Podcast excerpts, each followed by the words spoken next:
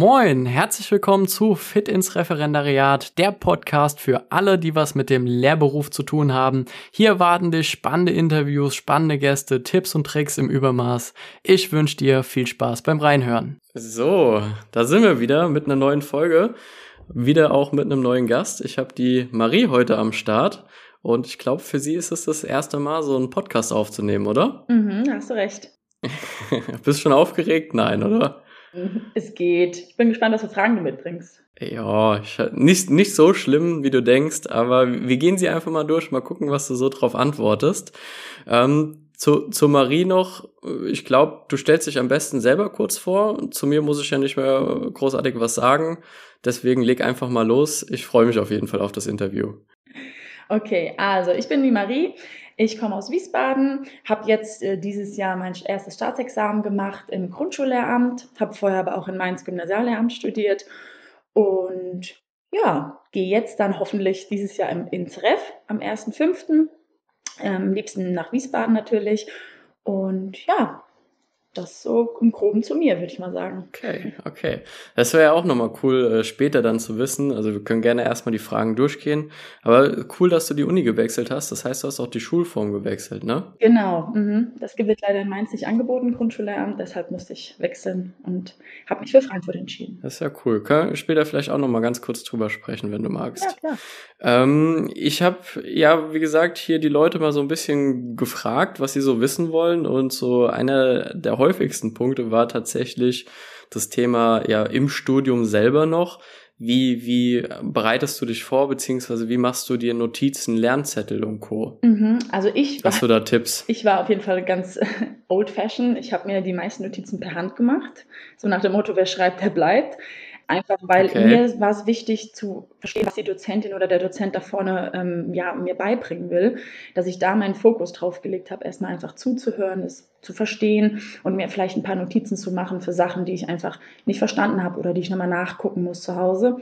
Bei manchen Veranstaltungen, wo ich wusste, okay, da ist jetzt eine dicke Prüfung am Schluss oder eine Modulprüfung oder eine ja, sehr aufwendige Klausur. Da habe ich mir dann meistens die Folien vorher schon ausgedruckt, wenn sie vorher schon hochgeladen waren, oder habe mir halt die Notizen am iPad dazu mhm. gemacht. Und jetzt äh, gerade jetzt so in der Zeit mit Corona, wo jetzt die Präsenzveranstaltungen äh, ja, Veranstaltungen wahrscheinlich eher flach gefallen sind, hat sich da irgendwas verändert großartig bei dir dann? Äh, nee, ich muss aber auch äh, dazu sagen, dass ich im Corona-Semester schon scheinfrei war und da nur noch meine Abschlussarbeit quasi geschrieben habe.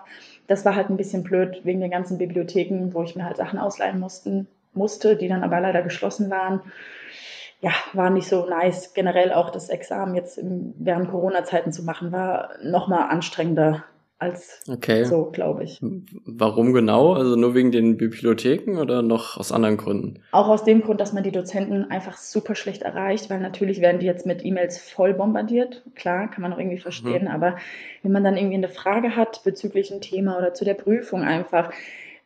Also ich habe zwei, zum Beispiel von zwei Dozenten einfach vier Wochen lang keine Antwort bekommen, ob sie mich jetzt überhaupt prüfen können oder nicht. Und ich konnte ja nicht einfach hinfahren. Und also das war schon relativ schwer. Oder auch dann die Probleme, wenn man zum Beispiel Vorerkrankungen hat oder zur Risikogruppe gehört, was man dann macht. Das war halt von der ja, Lehrkräfteakademie find, fand ich nicht so cool geregelt, aber na gut, ich habe es geschafft und der Rest ist egal. Hast du denn da aus deiner Erfahrung heraus irgendein Learning mitgenommen, also irgendeinen Tipp, also quasi für so eine Prüfungsphase oder so? Das, wie man die Leute erreicht halt oder irgendwas halt in der Richtung. Also was ich ganz wichtig finde, ähm, wenn man diese Notizen macht, generell finde ich es persönlich total wichtig, sich auszutauschen. Also sucht euch irgendwie Leute, die auch dieses Seminar besucht haben oder die es vielleicht schon besucht haben. Tauscht euch aus, äh, weil dadurch findet ja auch nochmal ein anderer Fokus statt. Also zum Beispiel, der eine hat zum Beispiel darauf den Fokus und erklärt dir das vielleicht nochmal, was du selber nicht verstanden hast und dieses gegenseitig einfach helfen, zusammen lernen, fand ich persönlich immer sehr gut, äh, weil wir alle auch im selben Boot sitzen. Mhm. Und ja, das finde ich immer ganz praktisch auf jeden Fall als Tipp. Okay, gut. Also immer äh, Fokus auf den Austausch legen, damit man gucken kann, okay, wer kann was, was ich nicht kann, um dann halt äh, das, das Beste rauszuholen. Okay.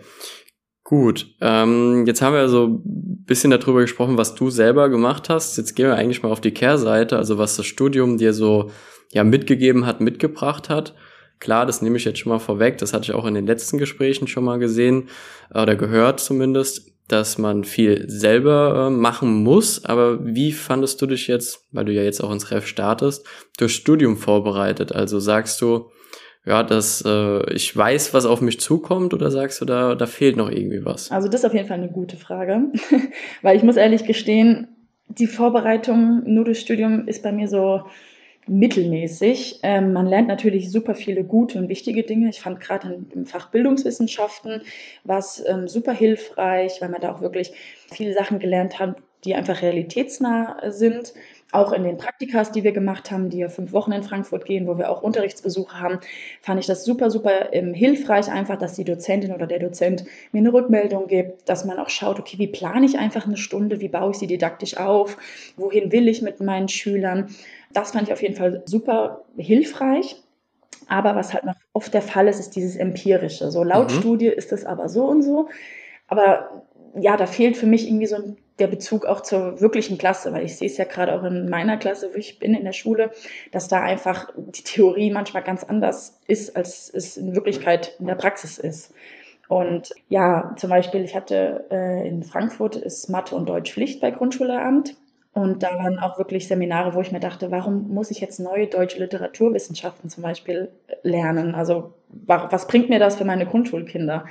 mit denen werde ich nie irgendwie Goethe lesen oder ähnliches. Und ja, da wurde ich sogar auch drin geprüft dann in meinem Examen. Und da ist es mir auch relativ schwer gefallen, mich selbst zu motivieren, weil ich einfach nicht groß den Sinn darin gesehen habe. Auch zum Beispiel in Mathematik, des deskriptive Statistik, also Klausuren, die relativ bekannt sind, weil der größte Teil meistens durchfällt leider.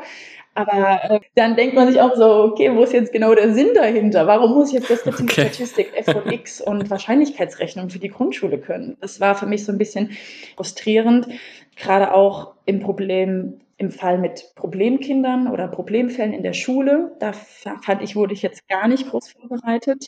Mm, genau das halt. Wie gehe ich jetzt damit um, wenn ich alleine vor der Klasse stehe mit 23 Kindern und zum Beispiel ein Kind hat ADHS oder ein Kind ähm, rastet total aus. Und da hat mir ein bisschen der Input gefehlt auf jeden Fall. Wie gehe ich damit um? Wie kann ich das vielleicht kompensieren, um die anderen nicht auf der Strecke zu lassen? Ja, ja ist auch gesagt. wichtig. Also man kann sich ja dann, muss man sich ja um alle kümmern dann, ja. Und Genau, das ist nämlich das Problem. Und das hat mir so ein bisschen gefehlt. Auch, ja, so banale Sachen wie, wie führe ich ein Elterngespräch? Also, okay. da wirst du auch einfach quasi reingeschmissen. Wie kannst du jetzt quasi den Eltern sagen, hier, ihr Kind ist äh, ziemlich auffällig, ohne den Eltern auch zu nahe zu treten oder irgendwie persönlich zu werden, was ja auch oft leider für die Eltern ein schwieriges Thema ist. Mhm. Das fand ich jetzt so manche Dinge, die hätte man ein bisschen mehr beleuchten können, aber ich denke, dafür ist das Ref dann auch da. Ja, ich glaube, manch, manchmal, in manchen Sachen sollte man mal ins kalte Wasser geschmissen werden, da lernt man mhm. dann mit am meisten. Aber schon so ein bisschen rausgehört, um das jetzt nochmal so zusammenzufassen, du hättest gerne, also so habe ich es jetzt empfunden, so ein bisschen mehr Realitätsnähe gehabt teilweise genau, oder teilweise, oder ja. mehr Praxiserfahrung muss man sozusagen. Mm, das stimmt. Okay. Ja. Gut, aber du hast ja selber schon auch ein bisschen Praxis gesammelt, wenn ich das so richtig verstanden mhm. habe, also durch unsere Gespräche auch davor. Das heißt, du bist ja jetzt aktuell auch schon ähm, an der Schule und da war auch eine Frage jetzt von vielen Leuten, ja, wie stellt man sich denn eigentlich den Schülern vor? Also wenn man so zum ersten Mal in eine Klasse kommt und man quasi die neue ist, wie, mhm. wie, wie kriegt man das hin, dass man da ja wirklich gut aufgenommen wird, auch von den Schülern? Mhm. Also das war bei mir am Anfang ganz super gemacht. Also ich war ja zusammen, bin zusammen mit einer anderen Lehrerin, ich bin quasi die Zweitlehrerin und die hat mich auch direkt vorgestellt als die neue Lehrerin, die jetzt dabei ist. Und klar, die Kinder waren am Anfang ein bisschen verwirrt, warum ist da noch eine zweite Lehrerin dabei, haben aber relativ schnell dann auch hm. gemerkt, dass ich mich meistens mit den Kindern ähm, raussetze, die zum Beispiel noch ein paar Probleme haben oder auch einfach, sag ich mal, fürs Verhalten ein bisschen da bin, um zu sagen, hier, jetzt hör mal zu, pack das mal weg oder ähnliches. Und das haben die, da haben sie mich wirklich relativ schnell akzeptiert, worüber ich auch sehr, sehr dankbar bin. Was ich auch noch wichtig fand, ist, dass man sich erstmal so allen Kollegen einfach vorstellt, dass die wissen, aha, wer ist denn das jetzt genau, was macht die hier? Da hatte ich auch wirklich ein super Kollegium, was mich total herzlich und warm aufgenommen hat. Die haben mir auch alles gezeigt, auch generell über das Schulgebäude, was für eine Ausstattung es gibt oder welche Hilfskräfte man hat. Wir haben viele Sozialpädagogen, die noch dazu helfen und ja, das war eigentlich ganz cool. auf jeden Fall. Okay, also dieses Zwischenmenschliche ist auf jeden Fall dann ein großer Bestandteil mhm. so. Ja, das ist sehr cool. Okay. Ja.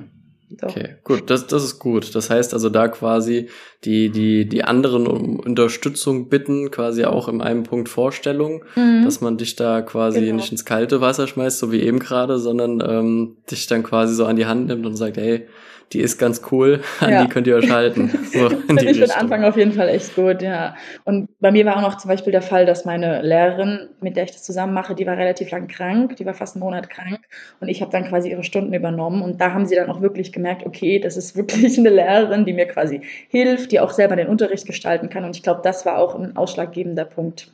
Klar, ist nicht bei jedem so, aber immer probieren, sich selbst auch einzubringen oder zu sagen, darf ich mal eine Stunde halten, egal ob man im Ref ist oder nicht, finde ich immer persönlich sehr ein Vorteil, weil man auch seine Grenzen sieht oder auch sieht, was gut klappt. Ja. Auf jeden Fall als ja, Tipp. klar.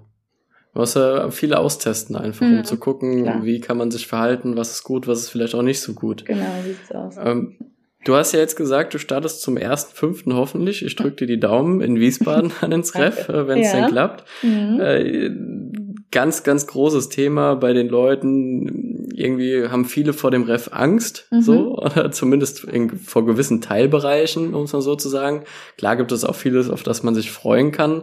Was sind da so deine, deine beiden Punkte? Also worauf freust du dich am meisten und ja, wovor hast du so ein bisschen Bammel? Ja, also diese Angst habe ich irgendwie in gewisser Weise auch, weil man hört auch von allen Lehrkräften, gerade in der Schule oder von Leuten, die schon im Ref sind, es wird keine super einfache Zeit. Es wird auf jeden Fall anstrengend, gerade weil man die Stunden planen muss, weil man noch zu diesem Studienseminar gehen muss und noch Arbeiten schreiben muss, etc. Ja, meine Angst ist auf jeden Fall auch davor, gerade beim Ausbilder, einfach eine Stunde zu zeigen, die ja meinem selbst einfach gar nicht entspricht, weil ich sie so zum Beispiel nie gestalten würde, sie aber gestalte, um dem Ausbilder oder der Ausbilderin eine gute Stunde zu zeigen, um somit einen guten Unterrichtsbesuch zu haben. Und das ist halt so mein innerer Konflikt, weil natürlich als Lehrperson will man auch so irgendwie seinen eigenen Weg gehen, vielleicht auch neue Dinge ausprobieren und dass man da irgendwie so ein bisschen gebunden ist, so ja, fast eine unglaubwürdige Stunde vorzuführen, in der alles perfekt sein muss, in der es keine Probleme gibt, was ja, ich finde, ja. ein bisschen relativ realitätsfern ist auch ein Stück, weil es gibt natürlich immer mal Probleme, die ja, geklärt ja. werden müssen, wenn Kinder sich zum Beispiel schlagen oder Kinder zu spät zum Unterricht kommen oder ähnliches. Das sind halt Sachen, die passieren. Und ja, da habe ich ein bisschen Angst auch vor Blackouts, wenn ich dann einen Unterrichtsbesuch habe und auf einmal passiert irgendwas, womit ich nicht mhm. gerechnet habe und dann bringt es mich komplett raus. Aber auf, an, auf der anderen Seite denke ich mir halt auch, dieses, das Ref ist auf jeden Fall dazu da, um Erfahrungen und Tipps zu sammeln. Darauf freue ich mich auf jeden Fall auch, um zu sehen, okay, das war vielleicht eine gute Sache, die ich jetzt eingebaut habe in den Unterricht und das hätte ich vielleicht eher rauslassen können, dass ich vielleicht auch mit neuen Leuten in Kontakt komme und dort neue Dinge erfahre oder lerne oder zum Austausch, wie bereits gesagt, einfach komme. Und ja, da freue ich mich auf jeden Fall drauf, auch wenn es eine anstrengende Zeit wird. Aber dann hat man es ja endlich geschafft.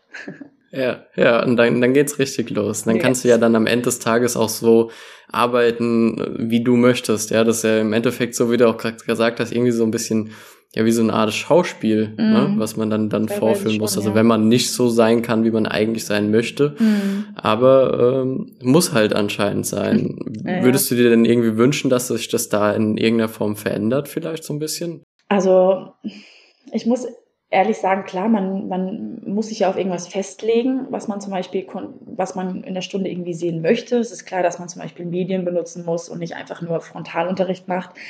Ähm, dass man da irgendwie schon ein bisschen Einhalt gebietet, weil man, der Ausbilder muss das Ganze ja auch bewerten.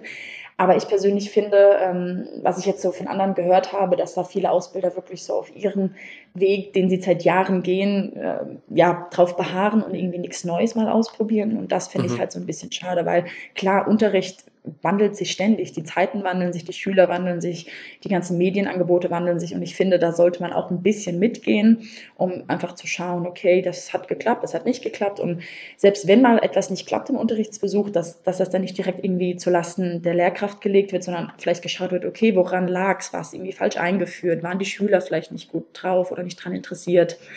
Und ja, da einfach das Ganze zu variieren, fände ich persönlich ganz cool. Okay, ja, ja, das denke ich auch. Also man sollte einfach mit der Zeit gehen. Das ist mm, so einer genau. der wichtigsten Ganz Punkte, glaube ich. Ganz wichtig, ja. Ja, ich würde sagen, wir haben jetzt sogar schon 15 Minuten erreicht.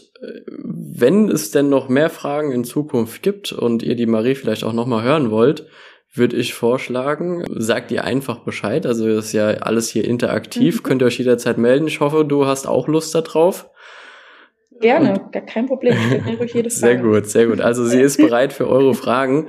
Äh, gibt es denn noch was, was du mhm. jetzt irgendwie gerade noch loswerden willst, wo du sagst, das würdest du gerne noch einfach mal den Leuten so mit auf den Weg geben? Ich kann es nur noch wieder äh, noch mal wiederholen. Dieses, diesen Austausch finde ich persönlich ganz wichtig. Und was ich jetzt von meinen Freunden höre, die gerade im Corona-Semester studieren, es ist gerade, glaube ich, echt viel zu tun, weil man viel abgeben muss und wirklich beschränkte Möglichkeiten hat. Aber macht's Beste draus, haltet durch und sobald es geht, geht in die Schulen und sammelt da wirklich Erfahrung. Sehr gut. Also es ist Licht am Ende des Tunnels, genau. sozusagen. Okay. So sieht's aus. Das Studium hat irgendwann ein Ende, auch wenn es manchmal anstrengend ist. Ihr packt das. Sehr cool. Sehr, sehr cooles Schlusswort. Dann sage ich an der Stelle vielen, vielen Dank. Nichts zu danken. Und äh, ja, wir hören uns dann bestimmt bei einem der nächsten Male. Gerne. Mach's dann gut. Macht's gut. ciao. ciao. ciao.